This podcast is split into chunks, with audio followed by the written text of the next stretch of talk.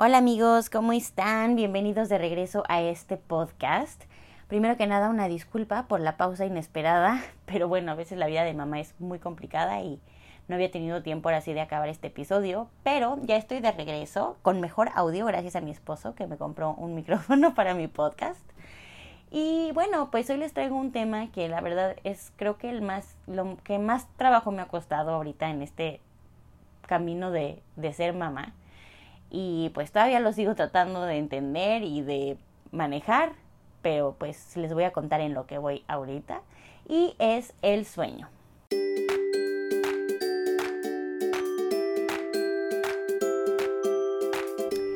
Y bueno, pues para quienes no me conocen, yo antes de tener un bebé era el tipo de personas que amaba dormir. Me gustaba dormir mucho tiempo y sí soy el tipo de personas que no es la más feliz y no tiene el mejor humor cuando le interrumpen el sueño. O sea, ya sea porque entra luz o porque entra ruido. O sea, si no me dejan dormir bien o no me dejaban dormir bien, eh, sí me ponía muy de mal humor y ya no funcionaba bien al día siguiente. Sí, realmente soy de la gente que disfruta dormir. Y obviamente, como a cualquier mujer embarazada, cuando empecé a comentar que, que, iba a tener un bebé y demás, todo el mundo lo primero que me decía era como, no, aprovecha ahorita, duerme todo lo que puedas, porque cuando llegue el bebé no vas a dormir, no va a ser igual, no sé qué, no, ya saben lo que a todos nos dicen. Y pues, obviamente, eh, pues sí, uno se imagina que, que ya no va a ser igual, porque pues tienes un bebé que va a estar despertando en la noche a comer y demás. Eh, pero pues no recuerdo, no tengo recolección de que nadie alrededor mío, de gente cercana, me haya contado nunca historias de terror de, de sus noches sin dormir, la verdad. Entonces dije, bueno, ¿qué tan malo puede ser, no? Y, y este... Y pues sí, cuando estás embarazada duermes, pero pues duermes pues lo que duermes, ¿no? O sea, no puedes como dormir más para prepararte. Entonces, bueno, pues ya según yo mentalmente me preparé para para pues las noches sin dormir, pero creo que nunca me imaginé lo que realmente iba a suceder con Diego. Ahora, cada bebé es un mundo. Hay bebés que desde muy chiquitos duermen muchas horas. Hay bebés que duermen menos horas. Y hay bebés como Diego que no sé qué es lo que le sucede en la noche, no puedo explicarlo.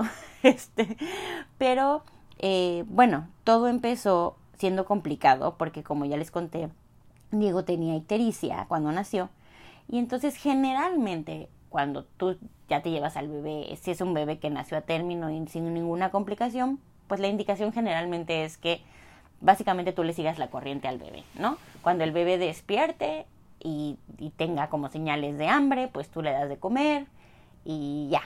Y si el bebé se duerme toda la noche sin comer, no hay problema. Si el bebé se, se, pasa cinco horas sin comer, no hay problema. Tú le sigues la corriente, ¿no? El chiste es que cuando tenga hambre le des de comer y al final esté como subiendo de peso y demás. Pero en el caso de Diego no tuvimos esa libertad porque obviamente nos dijeron las primeras semanas sobre todo son súper críticas y tienen que ver que Diego coma así cada dos horas rigurosamente y tienen que ver que coma bien, que coma suficiente tiempo, mínimo 10 minutos de cada lado y este que haga suficiente pipí, que haga suficiente popó, bla, bla, bla, ¿no? Y, o sea, tienen que ponerse muchísimo las pilas porque si no, pues hay que regresarlo al hospital y demás. Entonces, obviamente, pues tú como papá primerizo no quieres que eso pase.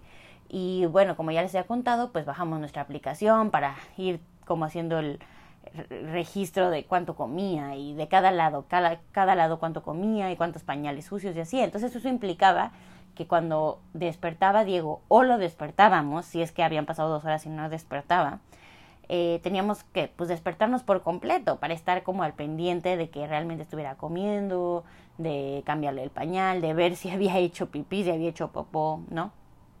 Como que teníamos que estar muy alertas, no podíamos hacerlo así como de eh, medio dormidos nada más que coma y ya lo regreso, ¿no? Y también pues no, o sea, como papá primerizo tampoco como que tienes la seguridad de decir, bueno, si me quedo dormido con el bebé en mis brazos, no pasa nada, ¿no? Aparte de que obviamente todo el mundo dice así de, no te quedes dormido con el bebé, este, pero pues también te da nervio, sobre todo al principio, ¿no? Entonces, pues sí, o sea, cada despertar con Diego era despertar por completo, ¿no? Y bueno, pues yo le daba de comer y pues realmente se despertaba a hacernos compañía y darme apoyo moral. Y ahí estaba a mi lado, a lo mejor me traía algo de comer, si tenía hambre, o si no, pues nada más ahí estaba acompañándome. Y de repente pues ya nos turnábamos a Diego para arrullarlo o demás. Y este, pero pues sí, fue, fueron noches que, que no dormimos por estar muy al pendiente de, de, Diego y de lo que hacía y demás. Ya una vez que nos dijeron que ya, eh, como que ya estaba bien de la ictericia y todo, que se veía que estaba subiendo de peso bien y todo, como que ya nos pudimos relajar un poquito más. Pero pues al final también, pues no sé, o sea, como papá nuevo, sigues muy alerta, sigues muy como al pendiente de qué está haciendo el bebé y siento que no es tan fácil dormir necesariamente, ¿no?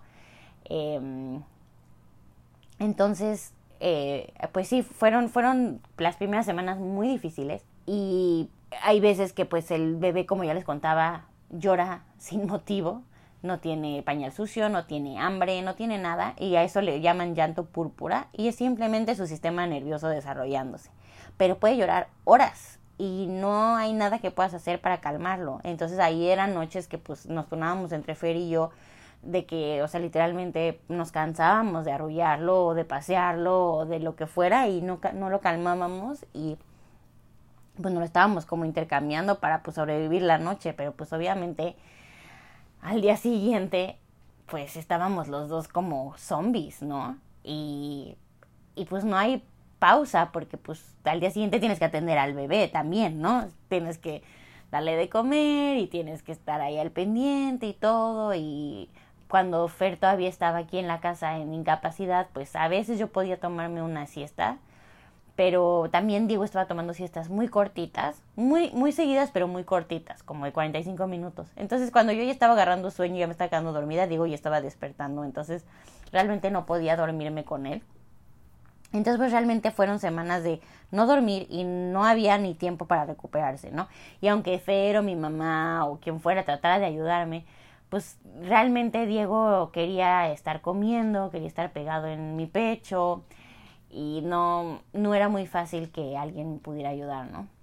Y entonces, este, pues sí, fue, fue muy pesado. Y cuando Fernando ya tuvo que regresar a trabajar, pues ahí fue como cambiar la dinámica completamente, porque Obviamente yo no quería que Fernando se desvelara sino, sin, sin ningún propósito, ¿no? Porque como les digo, pues era muy poco lo que él podía hacer realmente, porque pues Diego despertaba a comer, entonces pues él me hacía compañía nada más y a lo mejor a veces lo arrullaba tantito, pero ya que él tenía que trabajar y aparte hace un trabajo que es muy manual, que requiere que pues esté alerta, usando herramienta y demás, o muy preciso, pues no quería yo impactar su trabajo si realmente no podía ayudarme mayormente en la noche, ¿no?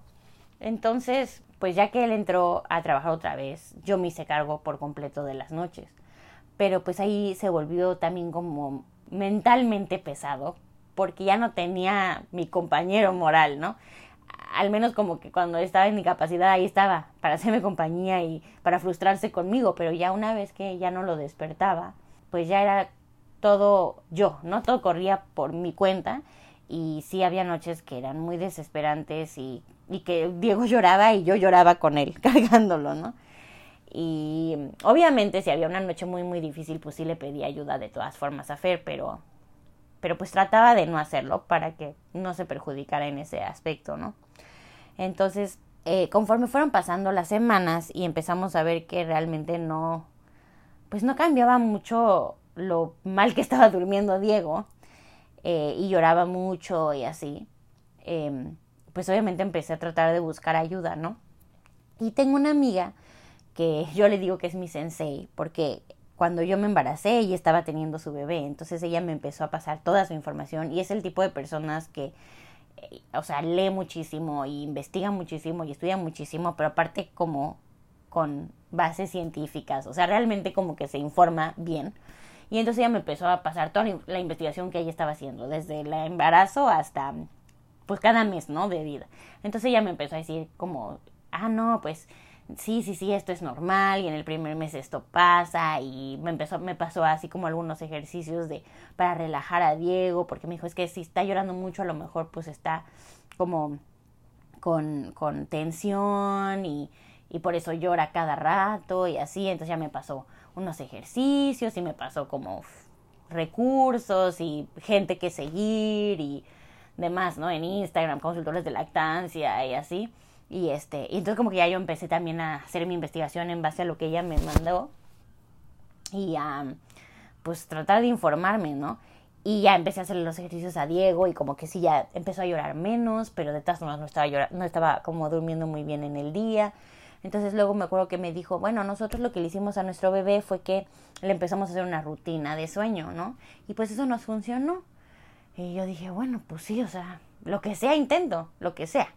Entonces ya empezamos a hacerle como su rutina a Diego, ¿no? Entonces, porque nos decía mi amiga así de, pues los bebés no saben cuándo es día y cuándo es noche. Entonces, cuando ya es noche, tienes que hacer como muy claro él, ya es noche, ya nos vamos a dormir. Para que como que lo empiecen a entender. Entonces ya empezamos a hacerle su rutina a Diego, entonces eh, lo metíamos a, bañar, Fer y yo, y le poníamos musiquita y estábamos como eh, pues juntos con él bañándolo y luego ya lo sacábamos, lo poníamos a, pues a secarlo y ya yo lo cambiaba y todo y mi amiga también me pasó así de una un playlist de música de Mozart para bebés para dormir.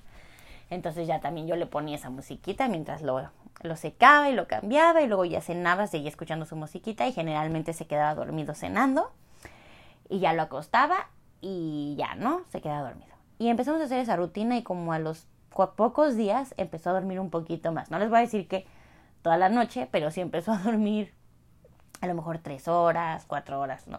Yo decía, qué maravilla, porque les juro que una hora más que yo durmiera seguida, ya me sentía revitalizada y súper bien, ¿no? Entonces yo así, no, que no puede ser. Y yo le hacía a mi amiga así, no, me salvaste la vida, no sabes, o sea, ya estoy súper feliz, me siento súper bien y ya siento que como que ya estamos haciendo una buena rutina con Diego y ya creo que vamos bien. Y ya, ¿no? Yo dije, ya de aquí ya pasó lo peor, ya de aquí lo bueno. Pero, no, no era tan fácil la situación. Porque los bebés cada ciertas semanas o meses pasan por brotes de crecimiento o por como transiciones de desarrollo que les mueven todo, ¿no? Entonces, si un bebé está en un brote de crecimiento, quiere comer más seguido, entonces se va a despertar más seguido y le tienes que dar más seguido. O si está pasando por un, una, como un, proceso de desarrollo, pues y desarrolló una nueva habilidad, entonces en la noche va a estar más inquieto porque o quiere practicar la habilidad o le está procesando o, simplemente su cerebro va al mil por hora y no se duerme, ¿no? Entonces, bueno, fue como empezar a aprender de, ok, em, está pasando por un brote de crecimiento, es normal, va a pasar en un par de días, ok, no pasa nada, o está, aprendió algo nuevo, desarrolló algo nuevo, va a pasar en un par de días, entonces como que ya sabíamos, pero dentro de todo seguía siendo manejable, y bueno, yo sentía que ya íbamos bien, como que ya había agarrado la onda. Pero luego, eh, pues ya yo siguiendo a, estas personas que, mi amiga me recomendó y leyendo lo que me mandó y demás, pues ya llegas a conocer que entonces a los cuatro meses hay una regresión de sueño o ahora le llaman una progresión de sueño, que es porque es cuando ellos tienen como un desarrollo muy importante o un cambio de desarrollo muy importante de habilidades, de percepción, de todo, y sus ciclos de sueño cambian de ser como los que eran de bebecito a más parecido a un adulto. Entonces se despiertan más y si no saben ellos, o sea, no tienen buenos hábitos de sueño, entonces van a necesitar que tú los ayudes a volverse a dormir y eso va a implicar muchas, muchos, muchos despertares nocturnos, ¿no? Entonces yo dije, no, no, no, no, no, tengo que hacer algo para prepararme antes de que lleguen esos cuatro meses y que Diego pues sepa eh, volverse a dormir solo, ¿no? Por su bien y por el mío y el de Fernando. Entonces, eh, pues empecé a hacer como mi investigación y empecé como a ver pues a esta gente que seguía y todo. Pero entonces aquí es donde viene la controversia, porque en lo que o sea, en lo que tiene que ver con el sueño, como que las opiniones son súper divididas, ¿no? Eh, los coaches de sueño dicen algo, los asesores de lactancia dicen otra cosa y los pediatras dicen otra cosa, ¿no? Entonces, y tu mamá y tu familia dice otra cosa. Porque obviamente, pues, también tus papás te criaron de una forma y te hacían dormir de una forma y al final pues tú saliste como una persona normal, ¿no? Pero ahora muchas de esas cosas ya te dicen que no las puedes hacer. No, o sea, de que la cuna no tiene que tener nada, ni siquiera como los protectores de las de los como barrotitos, nada, nada, nada. No puedes usar cobijitas, no puedes usar almohadas, no puedes usar nada, solo el bebé en su cuna con el colchón y el cubre colchón, fin, nada más, ¿no? Y, y si quieres como que esté tapadito, pues le puedes poner un, un como un em, sleep sack le llaman acá, que es pues literalmente como un sleeping bag, pero que sacan las manos y ya, ¿no? Para que si se mueven o así, se mueva esa cosa con ellos y no haya riesgo de, de que se asfixien o así. Entonces, y obviamente pues tus papás es como de, pero tú dormías con cobijas, o sea, no pasa nada. Y pues sí, o sea, como que tienes que compensar, pero pues al mismo tiempo dices, por algo lo dicen los expertos y como mamá primeriza, o sea, literalmente me identifico como con Didi Pickles, ya saben, de que, escuchaba todo lo que decía el doctor este, que ya no me acuerdo cómo se llamaba. Pero sí, o sea, soy ese tipo de mamá de, ah, pero es que los expertos dicen, ¿no? Entonces, este, pues sí, es como muy complicado. Y obviamente, por ejemplo, los asesores de lactancia es como de no, el bebé, o sea, las tomas nocturnas, lo que él pida, tú le das, porque aparte es como va a estimular tu producción de leche y es como son las tomas más, importantes, entonces échale ganas y tú puedes, pero dale lo que quiera. Y el sleep coach es como no, no siempre le des de comer porque entonces le estás generando una muletilla, porque entonces está durmiendo solo porque come y luego este, pues ya no vas a ver dormirse si no está comiendo. Y lo mismo pasa con cualquier otra cosa, ¿no? Si los arrullas para dormir, entonces no vas a ver dormirse más que arrullado. O si lo duermes contigo, no vas a ver dormirse más que contigo, ¿no? Y luego hay otra gente que te dice, pero es que no es posible eso de que quieran que un bebé se aprenda a dormir solo, no existe, porque los bebés están diseñados para depender de sus papás y estar apapachados y estar acompañados, y pues no, o sea, tú échale ganas y apapacha tu bebé, porque aparte luego ya va a crecer, y también dices, pues sí, o sea, tienen razón, pero hay una coach de sueño que decía algo que a mí me resonó mucho y fue por lo que decidí sí intentar hacerle hábitos a Diego, que fue el decir, tanto el bebé como los papás necesitan dormir ¿no? Porque es importante, el sueño es importante, es regenerativo, te ayuda a sacar como todas las químicos y toxinas y demás del día y te ayuda a consolidar tus las cosas que aprendiste, las cosas que desarrollaste. O sea, es importante que el bebé duerma y que duerma bien para que realmente todas las habilidades que desarrolle en el día las, las guarde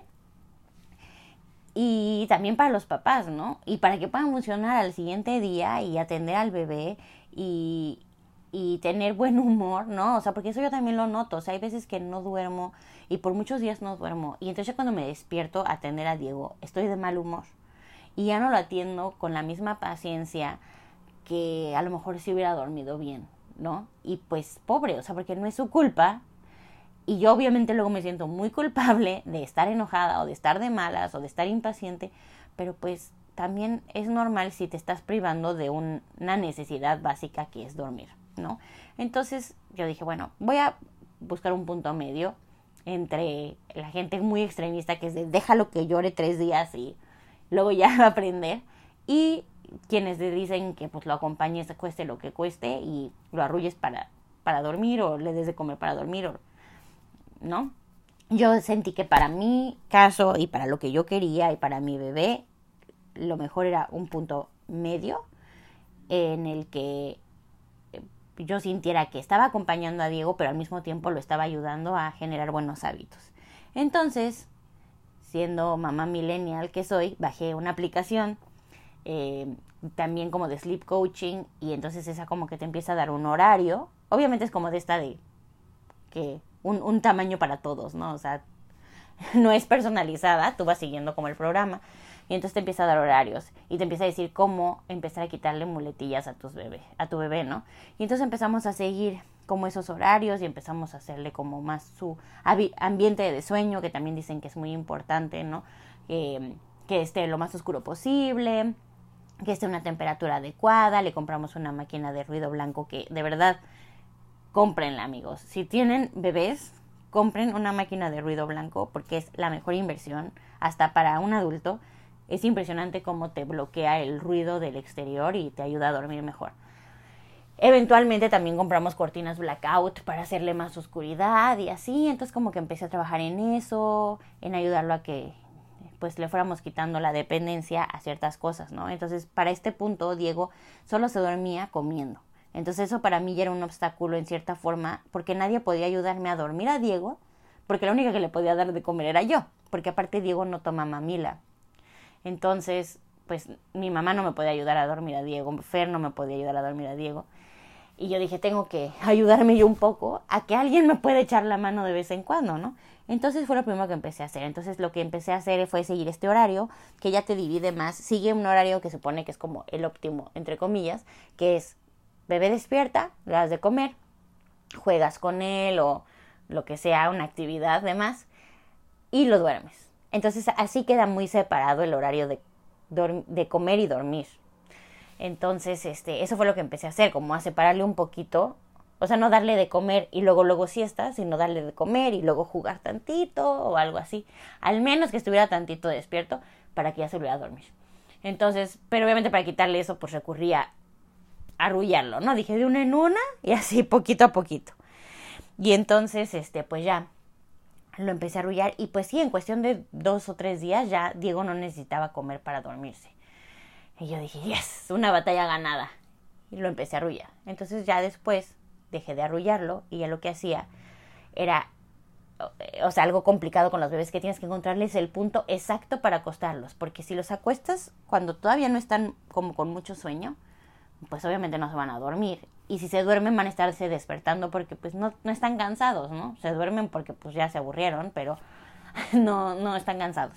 Pero si te pasas, entonces ya van a estar demasiado cansados, van a estar como todos acelerados y como que agarran un segundo aire y ya no se duermen. Entonces, tienes que encontrar el punto medio. Entonces empecé a experimentar como cuál era ese punto medio con Diego y pues poquito a poquito como que lo empecé a encontrar. Entonces logré hacer que lo acostara y ya nada más hacerle como shh. Y a veces le pongo así como la mano en la pancita, a veces le hago tantitos cariñitos, a veces nada, a veces se queda súper tranquilo solo. Y ya se empezó a dormir así en mi casa y en casa de mis papás. Increíble. Yo dije, sí, sí, sí, voy súper bien. Pero, a pesar de que estaba teniendo estos como éxitos en el día, en las noches como que todavía no agarraba. Y aparte tuve la mala suerte de que cuando, justo cuando llegó a la transición, a la regresión de los cuatro meses, pasaron muchísimas cosas juntas, porque a los tres nos dio COVID entonces obviamente Diego como que se sentía mal, estaba incómodo, luego nosotros nos sentíamos mal, entonces la verdad recurría a dormirlo como fuera, porque yo no tenía ni energía, ¿no? No tenía energía para jugar con él en el día, entonces no estaba suficientemente estimulado como para dormir bien. Y también, pues si lloraba era como de come, no importa, o sea, no tengo ni energía ni, ni claridad mental ni nada para ver que te duermas solito ahorita, o sea. Entonces obviamente le generé otra vez malos hábitos por supervivencia mía. Y luego entramos con la regresión, entonces como que intenté otra vez agarrar el ritmo, pero luego le tocaron vacunas y le dio fiebre y se sentía mal. Y como que todo se nos juntó y pues sí, en alguna de esas o en muchas de esas le generé otra vez malos hábitos y me ha costado muchísimo trabajo regresar a, a que durmiera bien. Y aún así, en el día tiene muy buenos hábitos de sueño, se duerme generalmente solito, se duerme tranquilo o sea, solito me refiero a que yo estoy junto a él, ¿no? Pero no necesita ya que yo le dé de comer o que yo lo arrulle, a menos que esté muy, muy cansado o muy de malas o se me haya pasado el timing o así. Pero generalmente lo hace muy bien en el día. Y en el día es un bebé súper feliz, súper eh, tranquilo, súper despierto. Eh, o sea, pasa el día feliz, come cada tres horas. Es perfecto. Pero en las noches, desde hace como dos o tres meses, se despierta cada hora a comer. Bueno, no a comer, pero se despierta cada hora. Entonces obviamente empecé a darle de comer porque dije, bueno, pues a lo mejor tiene hambre. Porque aparte también empiezan a comer menos, porque empiezan a saber comer mejor. Entonces duran menos. Entonces de tomas de una hora que teníamos antes, ahora ya son 10 minutos a lo mejor. Entonces dije, tal vez no está comiendo suficiente. Entonces le empecé a dar más, más seguido, ¿no? Cada que, que despertaba. Pero luego, pues, no, ahora se oía como que tenía gases y como que estaba incómodo. Entonces una de coach de la aplicación que tenía me decía, a lo mejor es una sobrecarga de lactosa porque está comiendo demasiado. Y pues ya sabes, eh, como que dices, tiene que haber una explicación lógica para esto. Entonces empiezas a pensar qué es, está incómodo de la panza. A lo mejor está estreñido. Entonces hablas con el pediatra y el pediatra te dice, dale jugo o dale probióticos o dale casi casi un laxante, ¿no? Y dices, mm, no, no estoy segura. Eh, mm", ¿Saben? Entonces como que tienes que balancear un poco lo que te dicen que es normal, lo que te dicen que no es normal y lo que dice el pediatra con lo que te dicen los sleep coaches, con lo que te dice la, asesora de lactancia o lo que dice en general, ¿no? Al público en Instagram. Entonces es bien complicado y no hemos logrado otra vez ayudar a que Diego duerma. Entonces, justo ayer llegué yo a la conclusión de que pues lo que ya sabía o lo que pude investigar o lo que pude escuchar, ya lo apliqué. Y no encuentro ya cómo, cómo ayudarlo, ¿no? Y la verdad es que al final tu cuerpo sale adelante y logra seguir sobreviviendo. Y la realidad es que, a pesar de que sean a veces noches horribles, despierto y volteo a ver a Diego y digo, ¿por qué no dormiste en toda la noche? Pero nada lo veo y me sonríe y les juro, se me olvida. Y ya digo, ok, no importa, no importa. Te amo y esta noche que viene va a ser diferente. Y no, es igual de horrible. Pero pues sigues saliendo adelante. Pero sí siento que por el bien mental y físico de los tres, necesitamos dormir mejor. Entonces justo ayer le dije a Fer que consideraba que era necesario contratar a una asesora de sueño que que ya nos ayudará como en el caso específico de Diego, porque como que él, el approach como de general que, que estoy tratando de seguir, le ha ayudado en ciertas cosas, pero sí siento que necesitamos a alguien que específicamente para cómo es Diego y para cómo es nuestra vida, porque también a mí me gusta mucho salir y no, no soy muy de estar en mi casa encerrada todo el día. Entonces no, no quiero que Diego dependa de estar a fuerza en su cuna. Entonces también quiero que alguien me ayude a que, ok, si estás afuera y pasa esto o el otro, porque pues cuando estás afuera tampoco puedes controlar cuando el bebé se duerme, ¿no? O sea, vas en la carriola y se durmió a lo mejor a una hora que no le tocaba y durmió menos de lo que le tocaba y al rato se vuelve a dormir, pero quiero saber cómo, cómo manejarlo. Entonces tomamos la decisión de contratar a una sleep coach que yo seguía en Instagram que es la que les digo que muchas de las cosas que dice me hacen mucho sentido. Y pues en dos días vamos a tener nuestra primera cita con ella. Y estoy muy emocionada porque siento que espero que nos ayuden.